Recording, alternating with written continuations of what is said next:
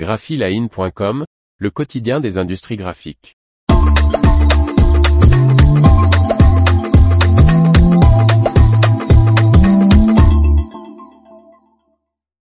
Du punctus interrogativus aux imprimeurs du XVIe siècle, l'histoire du point d'interrogation. Par Martine Lauré. De la création du premier punctus interrogativus au Moyen Âge à la standardisation de la ponctuation avec l'avènement de l'imprimerie de Gutenberg, plongé dans l'histoire fascinante de ce glyphe essentiel de la langue écrite. L'origine du point d'interrogation, ce signe de ponctuation qui marque une interrogation, remonte à l'époque carolingienne. Au fil des siècles, ce glyphe a conservé son sens initial et est devenu l'un des éléments essentiels de la ponctuation moderne. Découvrons comment le point d'interrogation a évolué depuis ses premières apparitions jusqu'à sa forme actuelle, grâce notamment à l'influence des imprimeurs du XVIe siècle. À l'époque de l'Antiquité, l'écriture se faisait en scriptio continua, sans séparation entre les mots et les phrases. La ponctuation aurait commencé à donner du souffle au texte au Moyen Âge.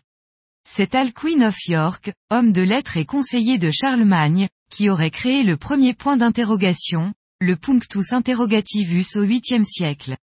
Ce glyphe faisait partie d'un ensemble de signes de ponctuation appelés positurés qui indiquaient les inflexions à prendre et les pauses à faire lors des lectures oratoires des textes sacrés. Par exemple, le punctus elevatus devenu deux points indiquait une pause, le punctus versus, notre actuel point-virgule, notifiait une chute et le punctus interrogativus montrait qu'il fallait monter la voix pour marquer une interrogation. Le point d'interrogation est la seule positourée à avoir traversé les siècles en conservant son sens initial. Pendant longtemps, la ponctuation, point d'interrogation compris, était laissée au bon vouloir des moines copistes. L'apparition des caractères mobiles de Gutenberg au XVe siècle entraîne la standardisation de l'écriture et met de l'ordre dans la manière de ponctuer les phrases. En 1471 paraît le premier traité sur la ponctuation rédigé par Johannes Enlin, fondateur de l'atelier d'imprimerie de la Sorbonne, mais il faut attendre les années 1520 pour que la codification de la ponctuation s'installe vraiment. À la fin du XVIe, on retrouve toutes les marques modernes.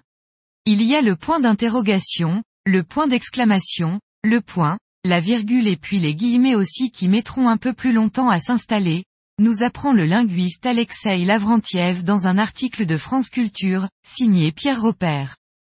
La forme élégante et galbée du point d'interrogation, telle que nous la connaissons aujourd'hui, a été introduite par les imprimeurs du XVIe siècle. Autrefois représenté par un point surmonté d'un zigzag obliquant légèrement vers la droite, le point d'interrogation a pris sa forme actuelle en forme d'hameçon pour éviter la confusion avec le point d'exclamation, qui venait d'être créé.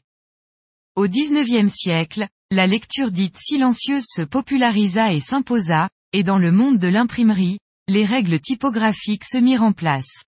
Ainsi, le point d'interrogation est suivi d'une majuscule quand il est placé en fin de phrase et d'une minuscule placée dans le cours d'un texte.